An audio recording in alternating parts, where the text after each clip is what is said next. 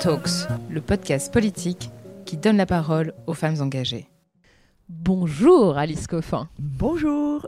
Comment vas-tu? Et ça va, un peu fatiguée parce que je suis en, en campagne euh, depuis, euh, depuis euh, pas si longtemps, mais euh, un petit mois bientôt. Donc c'est c'est- Et oui, c'est une période un peu fatigante. avec un événement de lancement auquel j'ai eu le plaisir d'assister, oui. qui se tenait hier.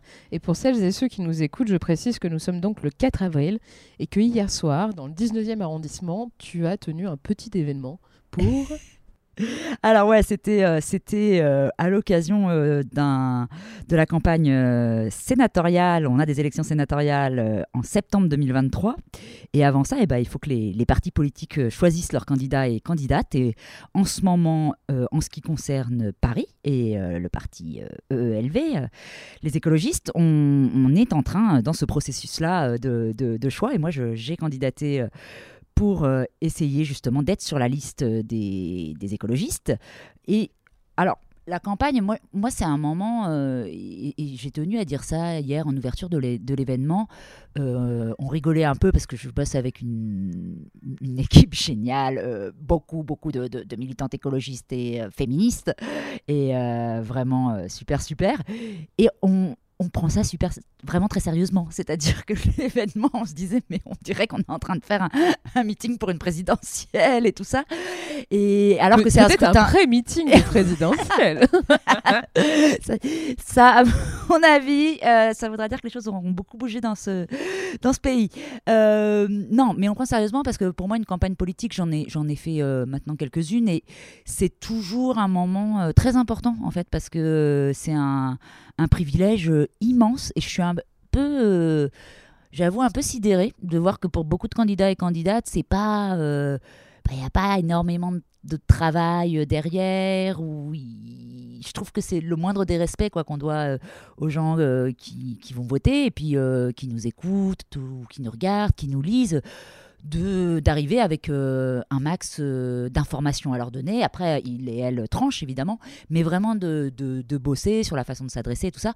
Et manifestement, bah, pff, on était super contente parce que ça, ça, ça fonctionne. Euh, la salle était archi comble, donc ouais. c'était vraiment bien. C'est vrai. Ce qui est intéressant aussi à, à souligner pour les personnes qui nous écoutent, c'est que là, on est sur un renouvellement partiel du Sénat. Donc, il n'y a que la moitié du Sénat, si je ne dis pas de bêtises, qui va être, qui va être réélu. On est sur des élections un peu particulières. Et tu as d'ailleurs dit quelque chose qui ne m'a pas échappé. Tu as qualifié l'élection sénatoriale d'une élection antidémocratique. Eh ouais. Oui, oui, oui. Euh, alors, c'est vraiment. Il y, a- il y a une particularité pour moi de me lancer justement dans cette, euh, dans cette élection-là, parce que elle est, quand je dis antidémocratique, d'abord, elle est très peu euh, connue. C'est-à-dire que les modalités du scrutin sont particulièrement compliquées à comprendre. euh, et N'hésite pas d'ailleurs à Ouais. préciser, parce que je pense que Bah, ça le- fera du bien, une petite piqûre de Alors, rappel la- pour la- tout la- le monde. le point de base, c'est que c'est pas une, une élection euh, au suffrage universel euh, direct. Ce sont des personnes déjà élues qui vont choisir après ce eux-mêmes des grands ce qu'on appelle des grands électeurs, qui à leur tour vont voter. Alors ça dépend euh, en plus euh, de la façon dont ça se passe selon les régions, mais à Paris c'est un scrutin de liste, donc c'est dire enfin le nombre de complications. Donc je vous dis les choses concrètement. Moi par exemple, je suis conseillère de Paris. Je vais devoir nommer 16 personnes et la seule condition, c'est que ces personnes doivent être inscrites sur les listes euh, électorales à Paris. Elles iront voter le jour J, qui est le troisième euh, dimanche en général euh, du mois de septembre, pour, euh, selon... Normalement, c'est un peu selon des consignes, quoi. Mais est-ce que c'est selon des consignes? Est-ce qu'elles votent euh, vraiment? Enfin, c'est très curieux comme système. C'est-à-dire qu'il y a une espèce d'arborescence comme ça entre les personnes élues, les personnes qu'elles désignent, et puis ensuite les sénateurs et sénatrices. Et moi, quand il y a des choses comme ça, je me dis toujours, bon, déjà, euh, évidemment, le principe de base, c'est que ça favorise les partis déjà très implantés euh, dans, les, dans les territoires parce qu'ils ont plus d'élus locaux. Et comme c'est les élus locaux qui votent, ça facilite. Donc, évidemment, on a une. On a une assemblée, euh, une institution euh, qui, est, euh, qui privilégie plutôt les, les candidatures ou les partis conservateurs, en Ouais, fait. bien Donc sûr. ça, c'est une première chose. Et la deuxième, c'est que moi, je me suis décidée euh, vraiment en une semaine pour, pour être candidate. J'avais pas du tout euh, prévu, j'ai pas un truc de ah, je fais tel mandat et puis tel autre.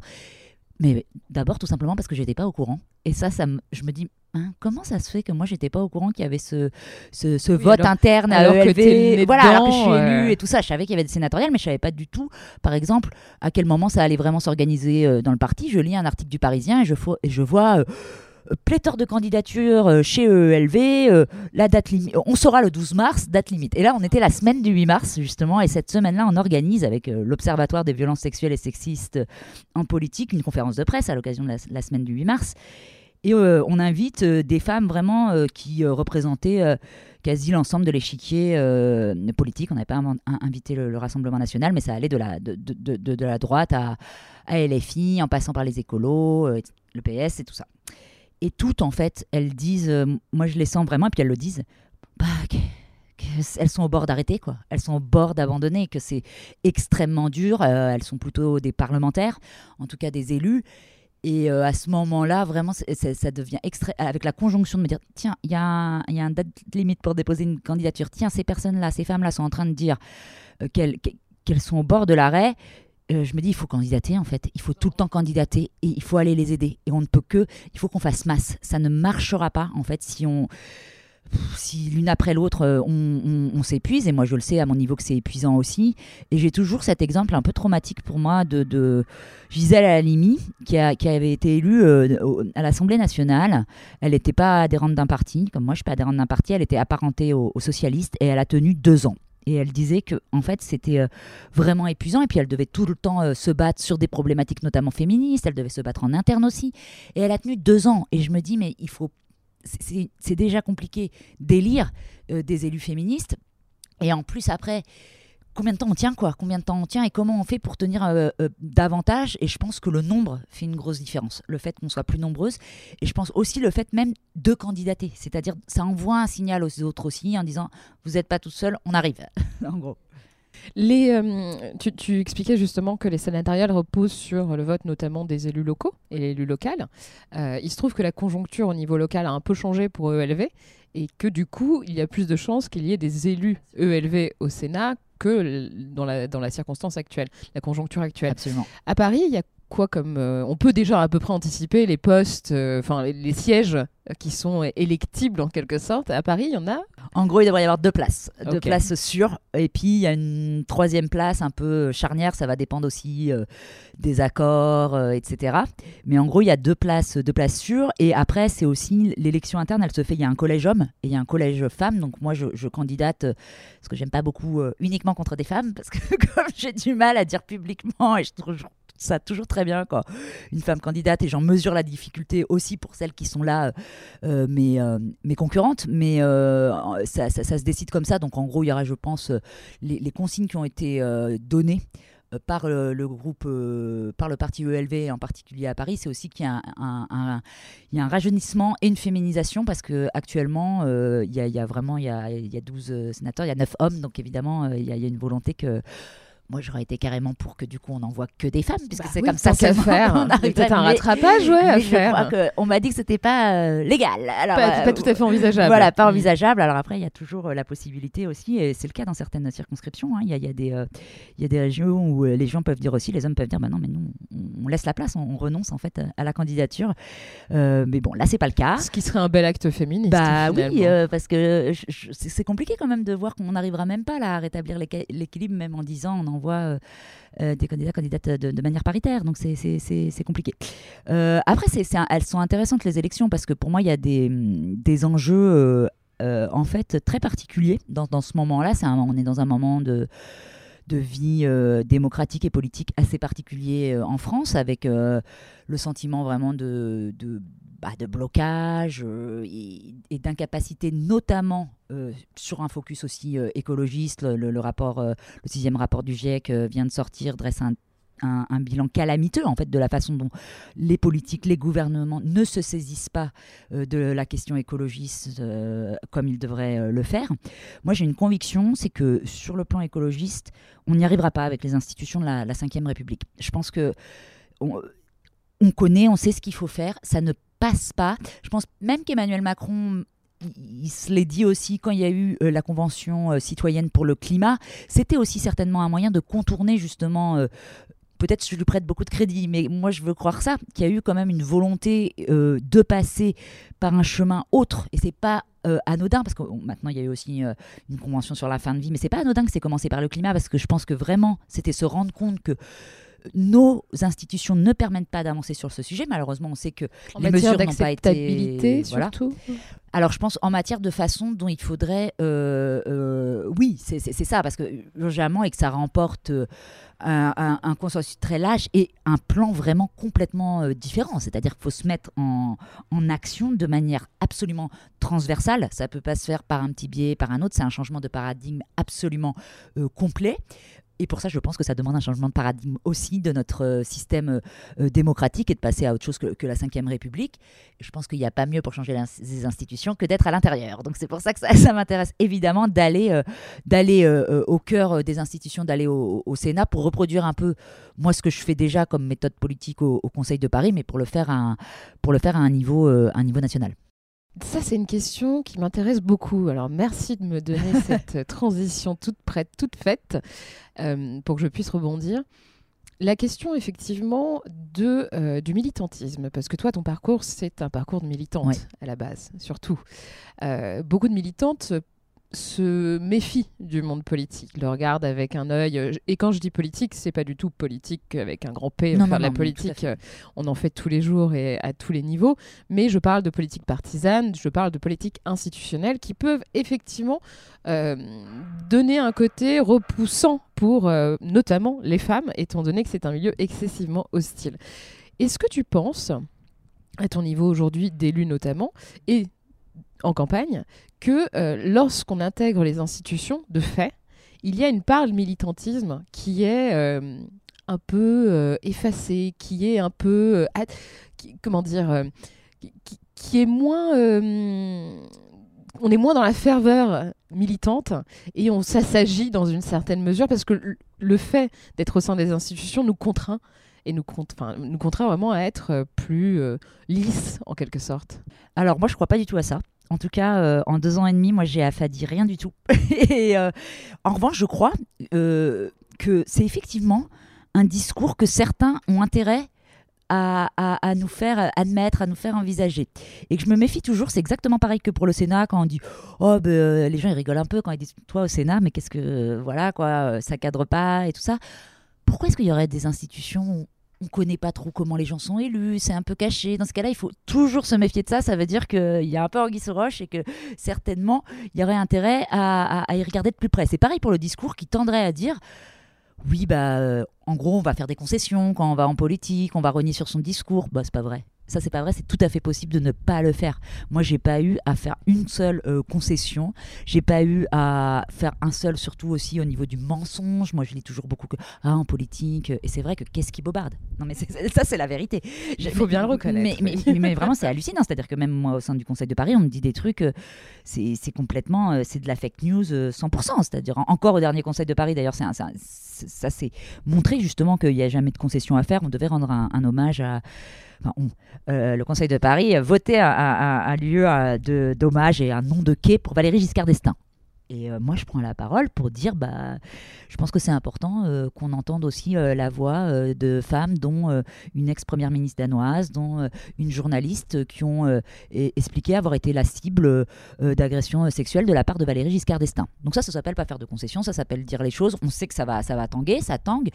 Et c'est vrai qu'Anne Hidalgo, euh, qui présidait la séance, me dit euh, Oui, bah, euh, vous, votre féminisme à, géométrie variable, vous dites rien quand un homme pense qu'une gifle, c'est pas grave. En gros, elle vise Katnins c'est complètement faux. C'est un exemple, et c'est pas Hidalgo, parce que de la fake news, on en a tout le temps. Mais c'est l'exemple de ce qu'on peut se prendre. C'est archi faux. J'ai signé, je sais pas combien de tribunes sur euh, j'ai pris la parole beaucoup de fois, je, le refais là, pour dire qu'il devait partir. on lui a remis un prix avec l'observatoire, donc je, bon, c'est de la fake news, voilà. Mais ce que je veux dire, c'est que là, c'est la dernière que j'ai, c'est vraiment pas Anne Hidalgo spécifiquement. C'est-à-dire que c'est sans arrêt. Et euh, c'est un discours encore une fois, ça n'est pas obligatoire. C'est-à-dire que ça n'a rien d'obligé. Moi, encore une j'ai jamais euh, menti, j'ai pas fait de concession. Euh, en revanche, ce qui est sûr, c'est que c'est dur. C'est très dur. Euh, et c'est très décevant. je pense que au-delà des, critiques des, attaques, etc. Euh, c'est super dur sur ce que ça donne à voir de la nature humaine. Mais vraiment. Du coup, t'es pas, euh, pas tout à fait d'accord avec cette phrase des insoumises et de Delphine Seyrig qui dit que n'importe quelle femme qui représenterait les femmes dans un état patriarcal ne pourrait pas vraiment bien les représenter. Mais pour l'instant, et peut-être que c'est la limite en tout cas que je me fixe, c'est-à-dire que moi je pense que, euh, et, c'est pas que je pense, c'est que je suis sûre, c'est-à-dire je pense que je, je, je partirais si c'est pas le cas. et c'est ça le problème, c'est-à-dire que jusqu'où on reste et jusqu'où on se dit, bah non, parce que ça demande euh, effectivement trop de concessions, un discours. Euh, euh, ce, que, ce que dit Serig, en fait, qu'on on se fait le porte-voix inévitablement d'un système déjà, déjà en place. Et je, je comprends parfaitement ce, que, ce, que, ce que veut dire ce Delphine Serig et, amour infini pour elle, toujours répété. Mais non, non, non, mais c'est vrai. Mais, mais ça, c'est bon, le point de départ. C'est-à-dire, c'est pareil, il faut toujours dire. En fait, moi, j'ai été, tu, tu leur on se tutoie. on se tutoie. Évidemment. on, se tutoie dans la vraie vie, donc on peut se tutoyer sur Popol. Hein. Tutoyons sur Popol. Il euh, y a. Euh... Cette phrase sera isolée. on a. Euh... T'as rappelé que j'avais été militante, j'étais euh, j'étais journaliste aussi pendant longtemps, avec un point commun, en fait, dans la façon dont j'aborde les choses, le journalisme, le militantisme ou la politique, c'est que pour moi, c'est comment on informe et comment on dit des choses que d'autres ont intérêt à laisser on en parlait, très caché, que d'autres ont intérêt à, vraiment invisibiliser. C'est évidemment, ça paraît aller de soi pour le journalisme. Hein. Normalement, c'est le boulot de base des journalistes aussi de donner la parole à celles et ceux qui l'ont pas et de raconter des choses que d'autres essayent euh, de vraiment euh, que ça sorte pas, de camoufler dans le militantisme, moi j'avais cette forme-là de militantisme aussi, qui est particulière. Il y a, beaucoup de, de, méthodes dans le militantisme, mais moi j'étais notamment au sein du collectif féministe La Barbe, et notre but, c'était de montrer, de rendre visible la surreprésentation, l'omniprésence des hommes dans toutes les instances euh, de la société française. Et on pourrait se dire, oui, bah, c'est une évidence, on le sait. Mais en fait, pas du tout. Parce que si on compte pas, si on le montre pas, si on, les, le rend pas visible, on ne le sait pas. Il n'y a pas un niveau de conscience. Donc ça, à chaque fois, ça m'a été ma méthode en journalisme, en, militante. Et en fait, je garde la même, moi, en tant qu'élu politique. C'est-à-dire que c'est...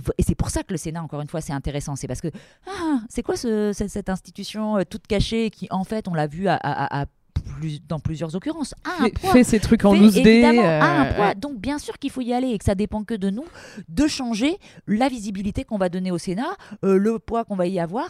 Et comme par ailleurs, la, la, façon dont j'essaye de travailler en politique, parce que c'est la seule que je connaisse justement, pour éviter de se retrouver trop isolé et pour tenir face à la, dureté du monde politique, c'est de travailler avec l'extérieur. C'est toujours de faire des alliances parce que j'en ai pas assez à faire en interne en politique. C'est-à-dire, euh, j'en fais bien sûr et j'en fais, je veux dire, on discute avec, euh, euh, on soutient même de manière transpartisane. moi, ça m'arrive régulièrement d'échanger, de, par exemple, des messages avec Rachida Dati. Il y a un soutien là-dessus.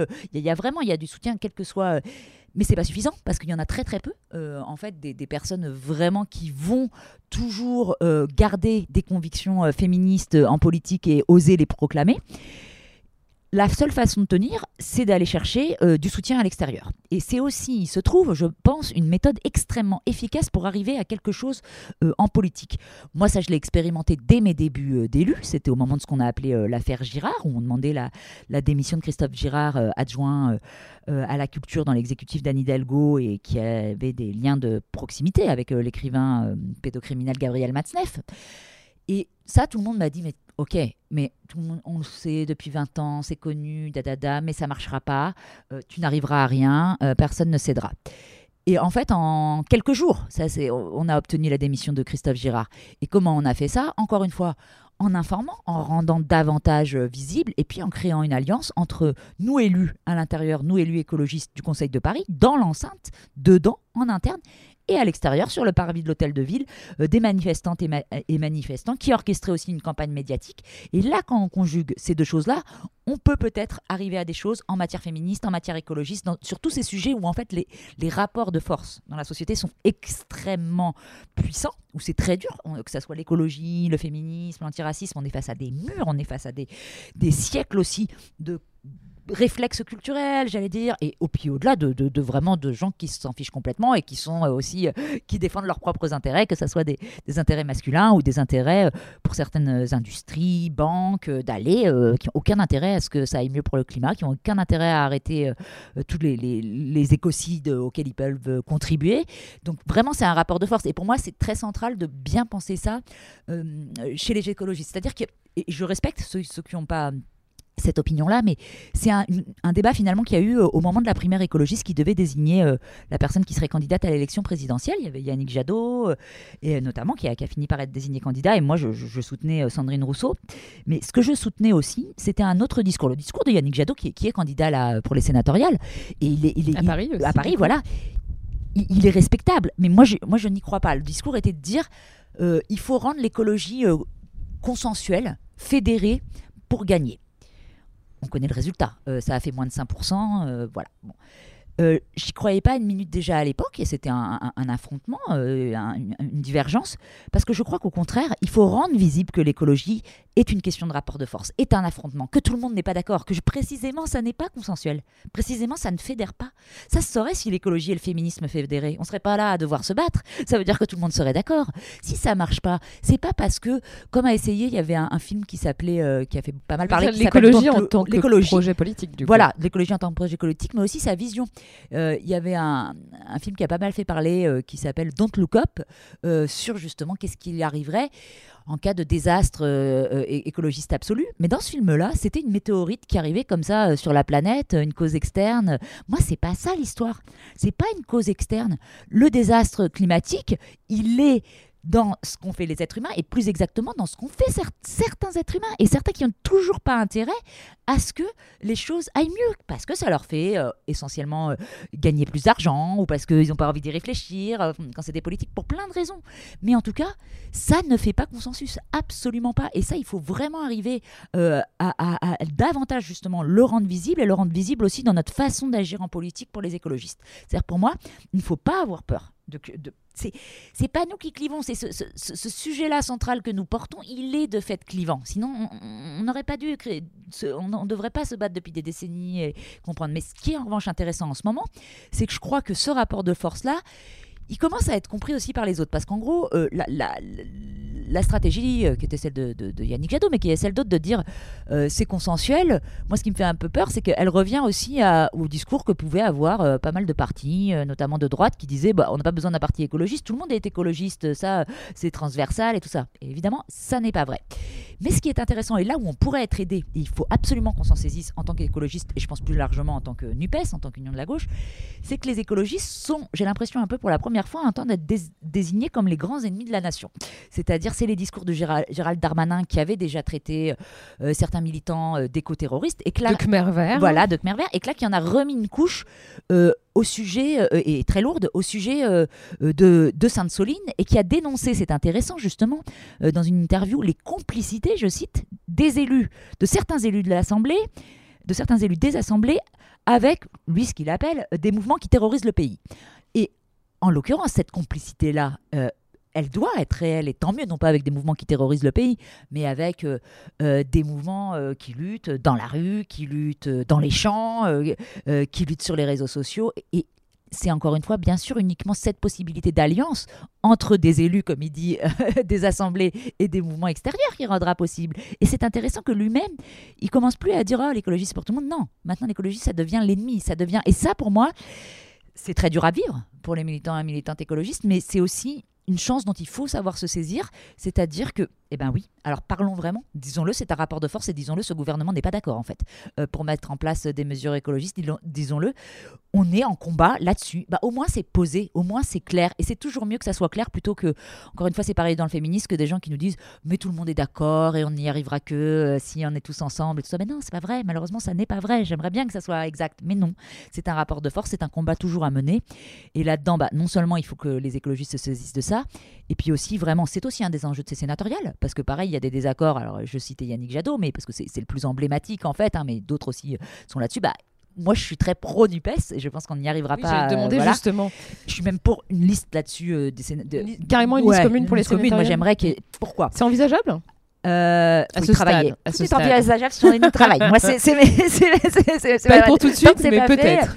Là, c'est c'est pas encore l'option qui semble prise, mais justement, euh, ça nous raconte là encore beaucoup sur les sénatoriales. C'est-à-dire que c'est comme si c'était une élection qui comptait pas. Bah, disons que LFI Euh, comme aurait si- tout intérêt en Euh, vrai bah, quand il y réfléchit. intérêt. Moi, j'ai commencé un peu euh, à, à quand discuter. tu vois les élus locaux et Alors, locales, c'est essentiellement à Paris, PS. Voilà, à Paris, c'est compliqué parce qu'à LFI, ils ont par exemple sur 162 conseillers et conseillères de Paris, une seule personne. Bah oui, c'est pour ça. Donc LFI, s'ils font une alliance Donc, NUPES, c'est plutôt bon. à leur intérêt, dans leur intérêt. ils ont des députés.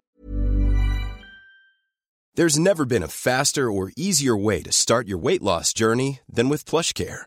PlushCare accepts most insurance plans and gives you online access to board-certified physicians who can prescribe FDA-approved weight loss medications like Wigovi and Zepbound for those who qualify. Take charge of your health and speak with a board-certified physician about a weight loss plan that's right for you. Get started today at plushcare.com slash weight loss. That's plushcare.com slash weight loss. plushcare.com slash weight loss. Députés de Paris aussi qui vont voter, mais qui vaudront qu'une seule voix. Ça vaut pas beaucoup par rapport aux voix des, conseillers de Paris.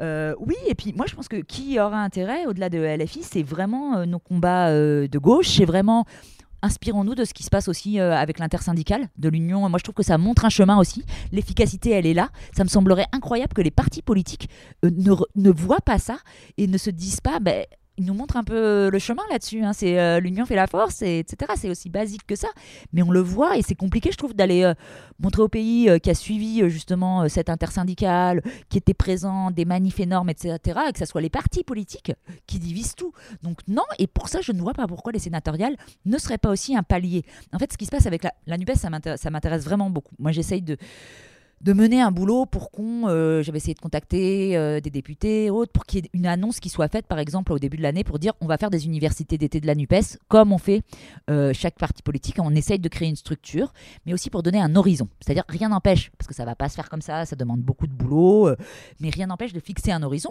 y compris pour les journalistes ou pour, pour les électeurs et électrices, et de dire en tout cas, c'est en route, on y réfléchit, on, est en train de, se poser la question et puis on, vous donne rendez-vous cet été par exemple. Mais ce rendez-vous, ça peut être aussi les sénatoriales 2023 puisqu'elles sont au mois de septembre. Et c'est très important d'avoir des, des, horizons vraiment qui donnent un peu d'espoir parce que là, le sentiment, c'est quand même que la situation politique et, et médiatique, d'ailleurs, elle est très intéressante parce que je trouve qu'en même temps, ça cristallise, on parle des choses. C'est-à-dire que vraiment, on parle euh, de euh, l'État euh, de plus en plus abîmé, des services publics dans ce pays. On parle de la pauvreté, pas assez, mais on en parle quand même beaucoup du niveau de vie à travers euh, le mouvement euh, euh, contre la réforme des retraites. Les, on parle des sujets écologistes, justement. Donc on parle de tout ça est sur la table, mais c'est comme si, par ailleurs, dans une espèce de... Et alors, c'est quoi la solution? À part, euh, mon Dieu, on, on fonce vers l'extrême droite. Et comme ça, si c'était une fatalité... C'était Et- et- inéluctable. et- pardon, mais ça va pas ou quoi? C'est pas du tout Mm, mm, mm. inéluctable. Et la meilleure réponse à ça, c'est évidemment de, donner envie aux gens de voter à gauche. C'est ça la solution hein, de, l'extrême droite. Sinon, on- ça va pas venir d'ailleurs. Je veux dire, il n'y a pas de raison si on ne produit pas une, offre politique différente. Et euh, le, je pense que et c'est beaucoup dit, peut-être de manière un peu schématique, mais évidemment qu'il y a aussi dans le vote d'extrême droite un truc de- on va essayer ça. Et ben pourquoi est-ce que pour la gauche on peut pas se dire tiens ça on l'a jamais essayé? Parce qu'il y a plein de trucs à gauche qu'on n'a jamais essayé. Il y a plein de choses à gauche que ce qui s'est appelé la gauche, mais que François Hollande n'a pas essayé, que la gauche socialiste des années 80 n'ont pas essayé. On a un boulevard devant nous pour présenter justement euh, d'autres euh, possibilités euh, politiques qui sont euh, alors vraiment euh, lourdes parce que c'est encore une fois sur pas mal de points dont l'écologie euh, de manière euh, prioritaire mais pas seulement et notamment sur tout l'état du système social euh, français et euh, les écarts euh, on le sait vraiment euh, ça c'est des choses factuelles qui sont euh, gigantesques euh, en- entre le niveau de vie euh, des gens et enfin ce qui devrait toujours moi, je trouve qu'on devrait toujours commencer par là. Comment ça se fait dans une société qui a des gens qui triment et tout ça, qui gagnent rien du tout, et puis des gens, ça, ça- ça- c'est des évidences qui doivent toujours être rappelées en politique. que- Et comment, qu'est-ce qu'on fait par rapport à ça? Comment ça se fait que rien n'est fait Voilà, qu'est-ce qu'on fait par rapport à ça? ça s'empire? Et, et donc là-dessus, évidemment qu'il y a plein de choses à proposer, mais qu'il faut les. Moi, je pense qu'il faut les proposer ensemble. Bref, je suis à fond pour la Dupes et je pense qu'on devrait y aller ensemble aussi pour les sénatoriales. Donc, c'est-à-dire que euh, Alice Coffin, demain, euh, investit pour les sénatoriales avec l'étiquette ELV, toi, tu vas œuvrer pour avoir une union potentielle Bah, moi, pour, j'aimerais les, bien, ouais. pour les prochaines Moi, élections. j'aimerais vraiment bien que ça soit ça parce que et qu'on arrive à dépasser euh, l'idée. que pour chaque élection c'est différent, ce qui est un peu dit comme ça, c'est-à-dire que c'est aussi ce qu'a dit ELV pour les les européennes en disant et c'est vrai j'entends que chaque élection est différente qu'il y a des enjeux mais c'est pas ça l'histoire c'est comment profondément on change euh, le, le, système politique et euh, comment on qu'est-ce qu'on présente en fait à la population. Et c'est ça le plus important les, scrutins politiques, les campagnes, encore une fois, elles sont ce qu'on en fait, mais souvent, quand même, moi je le constate en politique, c'est aussi des choses où, bon voilà, ils font, ils ont euh, les mandats, là on se prépare là, alors tu arrives à mi-mandat, tu recommences à préparer, tout ça, je le, découvre, quoi. Et, ce que je disais, je sais plus, je disais à du collègue, ah, euh, ah, je suis un peu mieux euh, là en, ce moment, fait, ah, c'est la grâce du mi-mandat, parce que je me dis, qu'est-ce que c'est que cette histoire? Après, tu vas voir, ça va encore tout s'enchaîner, on va devoir préparer les élections. Et moi, je n'étais pas du tout, enfin, je, je, considère pas les choses comme ça, c'est-à-dire que les, les choses arrivent toujours pour. Euh, c'est où est-ce que l'efficacité politique va être la plus grande On se saisit de telle ou telle chose, mais avec aussi une vision de qu'est-ce qu'on est en train de, construire globalement. Et euh, ça, c'est un. Il faut vraiment. Euh, le, but, c'est quand même de se saisir et, de lutter contre certains super pouvoirs qui sont écrasants. Et c'est voilà, c'est pouvoir financier, pouvoir politique, pouvoir économique, médiatique, mmh. très fortement.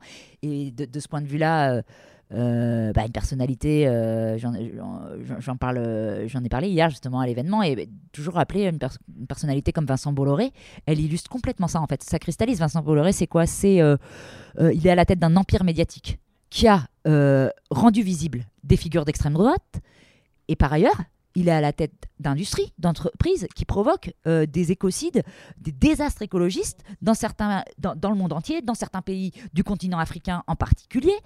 Et on la voit bien là, on la voit bien la mécanique entre extrême droite, pouvoir euh, médiatique, euh, euh, désastre écologiste. Elle, crève les yeux, c'est ça.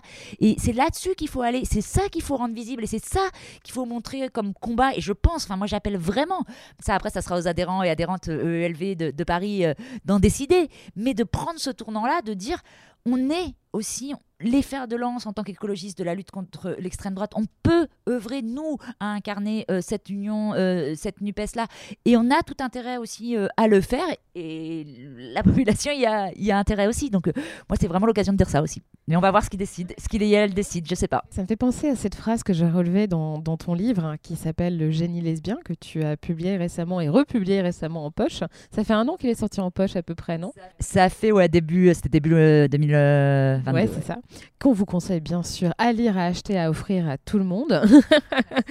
tu as dit quelque chose d'assez intéressant. Tu as dit j'ai été baïonnée, enfin tu as écrit, pardon, comme journaliste féministe et lesbienne.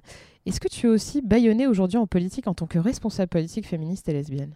Alors c'était très intéressant parce que euh, il y a eu pas mal de remarques sur la liste, moi j'étais candidate euh, au municipal de Paris, euh, la première fois que j'ai été candidate, et puis sur la liste euh, du, 12e arrondissement, dont Emmanuel Pierre-Marie, la, tête de liste écologiste, est, devenue maire, et on avait, il y avait marqué que j'étais lesbienne. Sur la, la, façon de présenter les candidats, il y a eu pas mal de remarques qui disaient, mais chez les gens aussi, qui disaient, mais qu'est-ce qu'on s'en fout Pourquoi c'est là Ça devrait pas être là Ça n'a ça, n'a rien à faire là euh, c'est pas ça la manière de faire de la politique. Et tout ça, en fait, et euh, moi je remercie là-dessus euh, les écolos d'avoir été très solidaires là-dessus et de comprendre le sens de, ce combat-là. c'est il y a Bayon quand, on voit que la visibilité pose un problème. Moi, c'est ça que ça m'intéresse toujours de, de, pousser la limite, de dire ah ouais, vous êtes très à l'aise et ça vous pose aucun problème. Mais en revanche, quand, quand je dis que pour moi, c'est particulièrement important, ça renvoie aussi à un type de projet politique ou de positionnement dans une société bah, qui reste patriarcale. Donc nécessairement, quand on est lesbienne, oui, bien sûr que c'est un positionnement politique, inévitablement, même sans choix, j'allais dire, ça vous, ça vous place. Donc évidemment qu'une une femme politique lesbienne dans un système où l'hétérosexualité et où euh, le, les attributs masculins sont très importants, c'est consubstantiel à la façon dont les pratiques politiques se sont construites. C'est-à-dire, c'est construite avec un monde complètement euh, d'hommes, et non seulement un monde d'hommes, mais un monde qui considérait aussi, et qui ça reste toujours pareil, que leur euh, stature euh, de responsable politique faisait leur permettait de considérer les femmes comme du gibier. Et ça, c'est vraiment, ça reste encore extrêmement vrai, mais ça veut bien dire qu'il y a une empreinte très très forte et que donc si vous, vous arrivez en tant que féministe ou lesbienne, dans un système où le masculin où euh, la façon de concevoir les femmes comme des proies est immense et culturellement inscrite dans les pratiques politiques françaises, bah, bien sûr que euh, on essaye, euh, enfin c'est un positionnement politique et qu'on essaye d'éviter que vous soyez en place et que qu'on arrive à avoir des responsabilités parce que on vient par notre seule simple présence et la simple affirmation d'être féministe et lesbienne contredire tous les fondements de ce système-là. Donc c'est alors après, le fait, moi c'est vrai que je l'ai vécu en tant que en tant que journaliste où on me demandait de ne pas justement euh, écrire euh, d'articles sur euh, les droits des femmes ou sur ce que le- l'homosexualité parce que j'aurais eu un, point de vue biaisé. C'est intéressant de voir en politique aussi à quel point il peut y avoir des remarques un peu similaires que dans le journalisme où on va vous dire oui enfin bon arrête de toujours parler de ces sujets-là, tu t'enfermes là-dedans, c'est un sujet de niche. Et ça, ça m'intéresse beaucoup de voir comme pourquoi est-ce que le féminisme, y compris vraiment très à, gauche, et je pense que par exemple l'exemple d'un Jean-Luc Mélenchon, ça nous le montre bien. Euh, pourquoi est-ce que c'est pas encore considéré comme un sujet pleinement politique? Pourquoi certains n'ont pas encore compris en fait que c'était éminemment politique? Et Jean-Luc Mélenchon, pour moi, c'est quelqu'un d'extrêmement brillant politiquement et dans ses analyses. C'est quelqu'un d'extrêmement intelligent sur la politique. C'est quelqu'un qui a été capable de revoir son logiciel sur beaucoup de choses. Vraiment. Et pourtant, on l'a vu au moment de ce qu'on a, ce qui s'est appelé l'affaire Quatennens, du cas d'Adrien Quatennens. Là-dessus, c'était angle mort total. Il n'a pas compris là-dessus parce que je pense qu'il est, renvoyé comme d'habitude au privé, etc. Et ça, de comprendre que c'est pas ah tiens de temps en temps on s'occupe des sujets euh, euh, féministes. C'est non, le féminisme est politique. C'est un sujet politique et c'est un sujet politique dont doit s'emparer pleinement la gauche. Et là, je pense qu'on voyait la, la- la- la limite. Et peut-être il faut toujours euh, laisser. Enfin, peut-être ça peut changer. Peut-être que lui-même peut encore bouger là-dessus. Mais quand je dis lui, il incarne aussi d'autres. euh, Enfin, il y en a plein d'autres dans, dans, dans- dans son cas. C'est encore très, com- très compliqué. Mais c'était euh, assez, euh, ouais, assez symptomatique ce qui s'est passé, je trouve, à ce Ouais, moment-là. je suis d'accord. Soit il l'a pas compris, soit il a pas voulu comprendre. Ou il n'a Ça, pas voulu, je sais pas. euh. Je, je- Non, parce que je pense que vraiment, en plus, sur d'autres sujets, vraiment, il a bougé. Et vraiment, et, et tant mieux, en tant que politique, on peut être amené à, à- à changer de, de point de vue, à apprendre, à s'informer. à- Mais alors là-dessus, euh, c'est revenu comme. Franchement, c'était vraiment un, un- un boomerang de voir ça parce que c'était c'était dur. Ça a été dur, moi, je trouve, de voir que de me dire ah effectivement, soit il a rien compris, soit il veut pas le dire et c'est la même chose, quoi, finalement.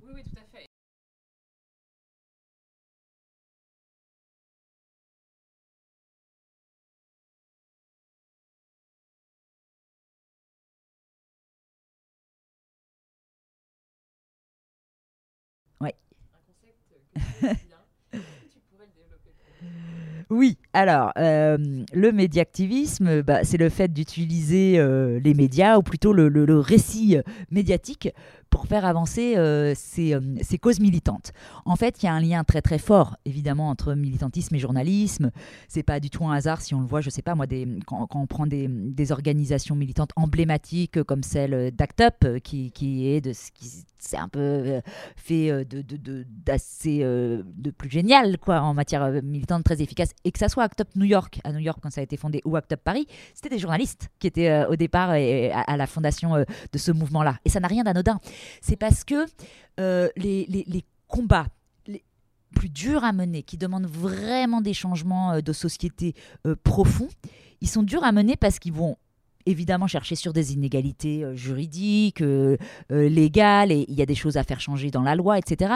Mais parce que surtout, il, doit, il demande un changement culturel profond. Et là-dessus, pour changer les approches, tout ce qu'on nous a mis dans la tête depuis petit, eh ben, il y a, je pense qu'il n'y a rien de plus efficace que de directement changer le récit médiatique. Et la façon... Parce que qu'est-ce que c'est le, le- récit que les, journalistes euh, racontent? Bah, Justement, c'est un récit. Ce qu'on appelle, moi c'est ce que j'essaye d'expliquer dans le livre, ce qu'on appelle information, ça n'existe pas vraiment. C'est un choix des journalistes de dire, tiens ça, de ce, cette part-là, ce petit pan du réel-là, je vais l'estampiller information et puis la publier ou la mettre dans mon journal télévisé. Mais il se passe des milliards de choses dans le monde chaque jour beaucoup n'accèdent pas au rang d'information. Donc c'est bien qu'il y a, et c'est normal, on peut pas tout, c'est pas, le, le journaliste n'est pas un miroir euh, qu'on balade le long Oui, du réel. Ça pas certaines possible. Un informations mériteraient de ne y pas y accéder. Exactement. Mais tout ça fait choix. Et on essaie de nous faire croire que euh, c'est l'objectivité, euh, c'est la neutralité. Ça n'est absolument pas vrai. Il y a des choix. Et il est évidemment intéressant d'avoir une influence sur ces choix-là. Euh, et, de, de- et ça n'est pas. Euh, les gens, euh, souvent, euh, moi je disais ça beaucoup parce que du médiactivisme, par exemple, on en a fait avec euh, l'association des journalistes LGBTI que j'ai cofondée. Et c'est un bon exemple de médiactivisme parce que qu'est-ce qui se passait il y a dix ans exactement au moment des discussions sur le mariage pour tous? Ce qu'on a constaté, ce qu'on a été pas mal de journalistes, lesbiennes, gays ou trans à constater dans nos, rédactions, c'est précisément qu'il y avait une, ignorance totale des questions LGBT qui permettait de dérouler un boulevard à la manif pour tous, parce qu'ils arrivaient à raconter absolument euh, n'importe quoi. Mais finalement, en face, il y avait une méconnaissance de ce sujet-là qui faisait qu'on c'était compliqué euh, d'avoir un, des, des, des, une approche journalistique qui tenait la route. Donc nous, on, avait, on a créé cette association des journalistes LGBT là-dessus pour, évidemment, pour faire de la pédagogie, pour euh, euh, permettre aux, aux, collègues de s'appuyer euh, sur certaines données. Des, Avoir des arguments. Voilà, exactement. Et puis ça commence par du lexique, du vocabulaire parfois qui n'est pas, qui n'est pas connu, etc. Mais aussi, moi, je le revendique complètement, mais bien sûr pour changer la façon dont les journalistes vont aborder ces questions-là. Et ça change. C'est une... Et, alors du média activiste, ça va par exemple être aussi vraiment euh, l'exemple, je pense que je préfère là-dessus, c'est euh, ce qui s'est passé euh, sur l'action du collectif féministe La Barbe au sujet du cinéma. En, en, 2012, nous, on fait un gros. On, constate que Festival de Cannes 2012, 22 films sélectionnés à Cannes, tous réalisés par des hommes. On fait une tribune dans le monde pour dénoncer ça. Le mouvement prend de l'ampleur, mais prend une ampleur euh, militante, euh, vraiment. Et les journalistes, ils relayent ça parce qu'on dit quelque chose. Mais si on n'avait pas été là, si on l'avait pas pointé, personne, en, donnant le traditionnel compte-rendu de la conférence de presse d'annonce de la sélection, c'était pas une info. Ils ont dit, eux, ils pointaient ça comme ça, tiens, réalisé par machin, machin. Ils, ils s'en rendaient pas compte. Maintenant, maintenant, toutes les dépêches, par exemple, de l'AFP, de l'agence France Presse, qui représente vraiment hein, le cœur de l'information en France, elles vont le mentionner, le nombre d'hommes et femmes. C'est devenu une information de savoir euh, combien de femmes ont finalement été euh, sélectionnées ou pas. Ça, on l'a fait, accéder au rang d'information. Et le média activiste, c'est ça, et c'est un changement profond euh, dans l'information. C'est-à-dire, c'est devenu un sujet dans le journalisme. Cette approche-là euh, du féminisme, de la, qui, qui, de compter, de voir tout ça, est devenue à part entière en fait une, une, une information et pas seulement d'ailleurs dans le champ euh, culturel, dans d'autres champs aussi. Et c'est vraiment intéressant de voir comment on fait euh, bouger et comment on fait du média activiste pour faire bouger ce récit-là. Est-ce que ça implique aussi d'avoir euh, une certaine présence et occupation de l'espace médiatique? Alors oui et non, c'est-à-dire que moi je procède pas du tout. Souvent les gens pensent que euh, s'ils disent ah euh, Alice elle s'intéresse beaucoup aux médias c'est par exemple que je calerais des plans com et tout ça et il y a parfois un peu de déception parce que moi je suis incapable de faire ça c'est à dire que je ne sais pas euh, je, je n'ai jamais de euh, programme il y a certains politiques qui sont très forts avec un carnet d'adresses auprès des journalistes pour appeler telle ou telle personne organiser tel passage faire moi c'est pas ça l'idée c'est vraiment de, de, de plus de voir d'imposer des voilà sujets. de voir qu'est-ce qui va pouvoir intéresser les journalistes et comment on arrive à euh, faire passer des messages euh, que là encore une fois beaucoup intérêt à garder un peu euh, amoindris, euh, camouflés, etc. Comment on les rend très visibles C'est par exemple tout le travail, c'était du médiactivisme aussi, que moi j'ai fait auprès de Sandrine Rousseau pendant la primaire écologiste. C'est-à-dire on arrive, quand je dis moi et d'autres militantes avec qui, ou journalistes avec qui j'avais pu avoir l'habitude de, travailler sur des questions, bon, on arrive à, à l'université d'été des Verts à la mi-août, on constate que les caméras, elles vont toutes vers euh, Yannick Jadot euh, ou Éric Piolle et que personne s'intéresse euh, et, que tout est écrit et tout ça. Et donc là, en fait, on avait un mois et demi pour changer cette donne-là et on a fait du médiactivisme, c'est-à-dire qu'on a essayé de comprendre qu'est-ce qui allait pouvoir intéresser les médias et comment on pouvait faire passer ce message-là. Et le médiactivisme, c'est gagnant pour tout le monde parce que le résultat, c'est surtout que cette primaire écologiste, elle a beaucoup intéressé, elle a enregistré son nombre record, c'est la primaire écologiste où il y a eu le plus de votants et de votantes, elle a enregistré ses records d'audience pour les, pour, les, pour les débats, où il y en a eu trois quand même, c'est beaucoup, donc les chaînes étaient très intéressées parce que ça marchait bien.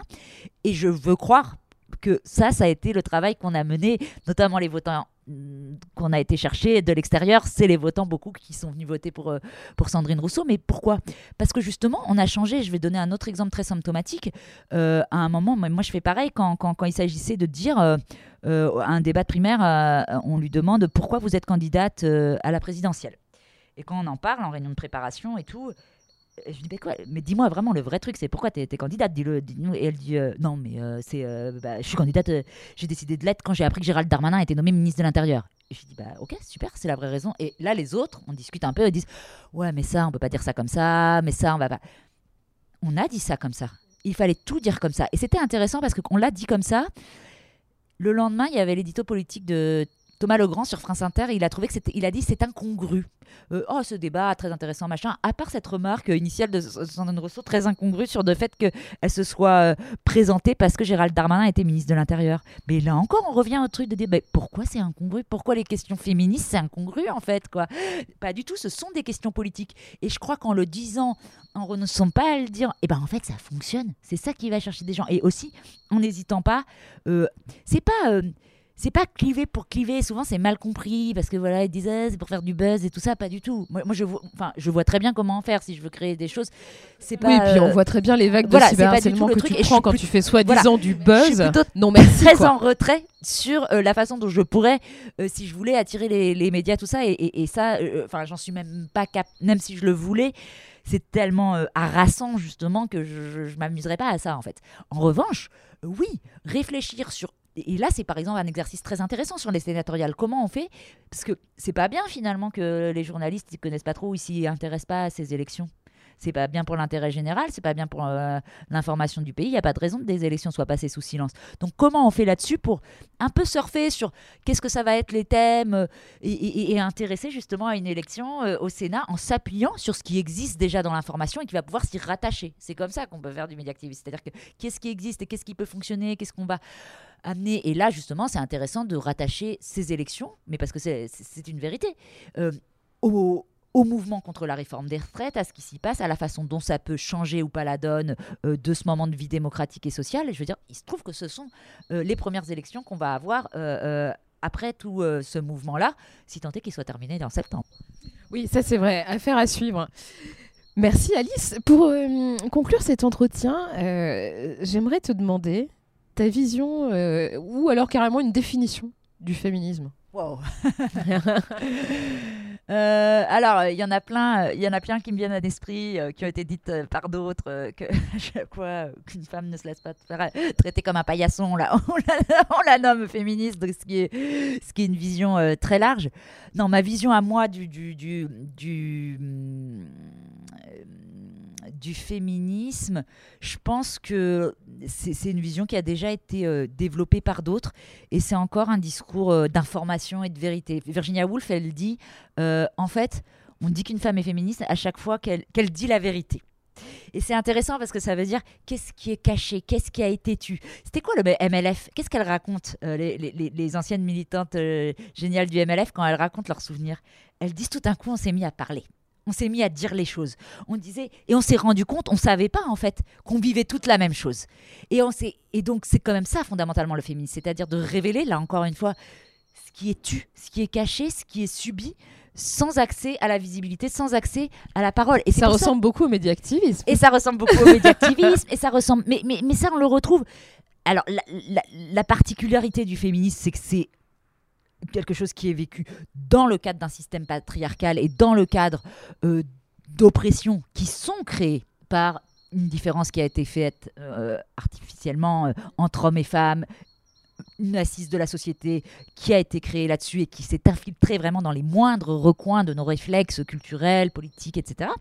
Ça, c'est le féminisme, mais de manière plus générale, c'est de toute façon euh, valable pour tout mouvement. Ce que je racontais sur le MLF, ça m'avait beaucoup frappé quand il y avait des récits euh, journalistiques aussi sur euh, le mouvement des Gilets jaunes. C'était la même chose, les gens disaient oh on se parle en fait là, sur les ronds-points. Enfin, on dit des choses et moi j'étais ça à penser tout seul dans ma cuisine et en fait je me rends compte qu'on est plein à penser ça, etc. C'est toujours ça des moments de, combat importants dans une société, etc. Et sur le féminisme, pour moi, c'est par ailleurs la, la, j'allais dire la, cause des causes qui, qui, qui, les englobe euh, un peu toutes parce que bah parce que je, je il y a de la concurrence, hein, mais quand même, ça me semble ce qui est le plus enraciné dans les, systèmes politiques humains, dans les systèmes de pensée humains, c'est cette, binarité et ce qu'on en a fait? Et il y a d'autres enracinements qu'il faut aller euh, évidemment euh, euh, chercher, et notamment tout ce qui a produit un système colonial, une vision, et, et ça évidemment l'antiracisme aussi, mais après, moi, je travaille vraiment sur, la, sur cette question-là de la minorité de genre parce que je crois qu'en la démêlant, elle, et en, en, notant justement cette caractéristique et cette création complètement factice qu'on a fait de c'est quoi euh, l'homme et l'homme de pouvoir en particulier. Et c'est complètement factice, c'est complètement artificiel. Et si on arrive à désinguer ça et à le dégommer, je pense que ça va libérer beaucoup d'autres choses aussi. Eh ben écoute, on va se mettre à l'œuvre alors. Maintenant, au boulot. Mais, non, mais tu, as, tu y participes euh, plus qu'activement, franchement. Et pour moi, voilà, je suis très contente de, de- de- de t'avoir répondu parce que c'est exactement euh, le type de travail euh, euh, que tu mènes qui, qui répond à, à ces aspirations-là, d'aller donner la parole euh, à, à- à certaines et puis de rendre visible, de rendre intéressant, audible des choses que, dont personne s'occupe sinon. Donc, euh, merci beaucoup. Bah, merci à toi, Alice, et bonne chance pour euh, cette campagne interne. Allez, allez, ça c'est les adhérents tu nous rappelles, de les, Paris, tu nous euh, rappelles qui- les dates qui- de vote Alors, on a un débat le 12 avril entre candidats et candidates. euh, euh, donc pour ces sénatoriales écologistes de Paris.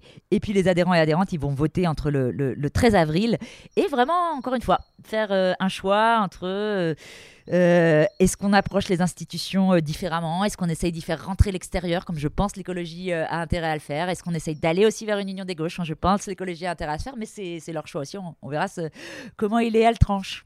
Eh bien, on écoute, on regardera les résultats avec beaucoup d'attention. À bientôt. Merci, Alice. À bientôt.